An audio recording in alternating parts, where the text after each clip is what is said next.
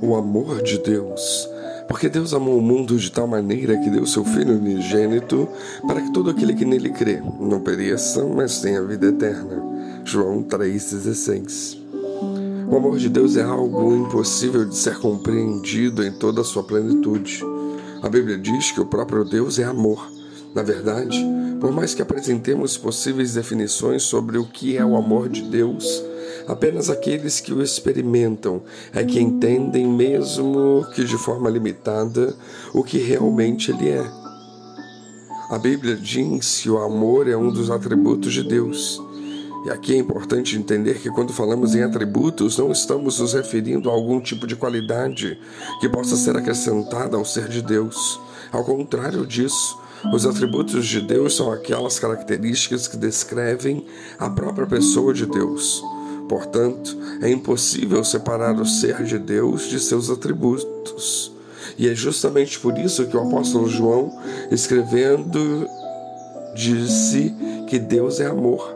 Logo, o amor de Deus é parte integral do seu caráter, e por isso ele é insondável, incomparável, eterno, infinito, imutável, soberano e incondicional. Para se referir ao amor de Deus, os escritores do Novo Testamento geralmente utilizam o termo grego ágape. E esse termo indica um tipo de amor tão profundo que cuida, zela, corrige e não se baseia em pré-condições. Isso significa que não há nada que possamos fazer para aumentar ou diminuir o amor de Deus para conosco, porque a fonte desse amor está no próprio Deus e não em nós. A Bíblia fala do amor de Deus para com todos os homens, indicando a sua preocupação com as suas criaturas. Isso indica que a bondade que o Criador sente para com as suas criaturas é imensa. Sob esse aspecto, ele ama os povos, guarda os peregrinos e ampara os órfãos e as viúvas. E esse cuidado de Deus é comum a todas as pessoas. Isso significa que Ele é bom para com todos. Por isso, Ele faz com que o sol se levante sobre maus e bons, e a chuva caia sobre os justos e injustos.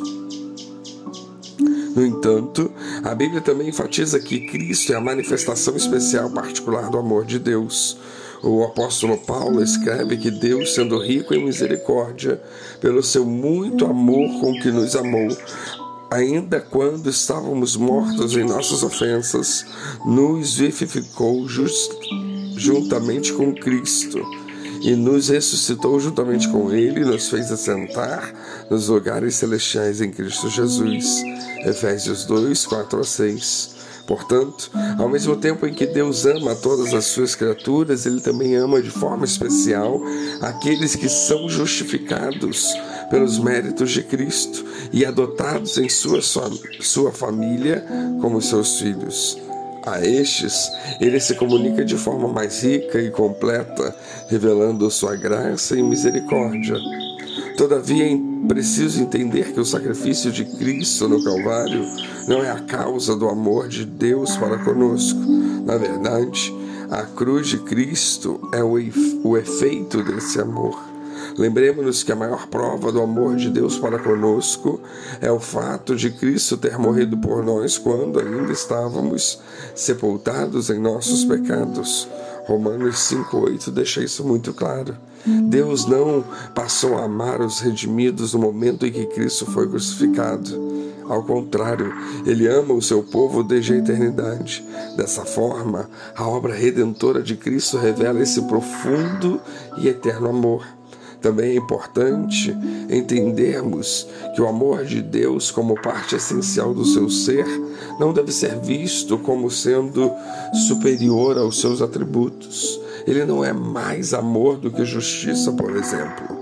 Algumas pessoas às vezes enfatizam apenas o amor de Deus e acabam diminuindo a sua santidade, sua justiça, sua santa ira e a sua soberania. E o resultado disso é uma visão distorcida que de forma uma certa forma representa o verdadeiro Deus conforme revelado nas escrituras. A Bíblia diz que o amor de Deus está derramado amplamente em nossos corações pelo Espírito Santo que nos foi dado.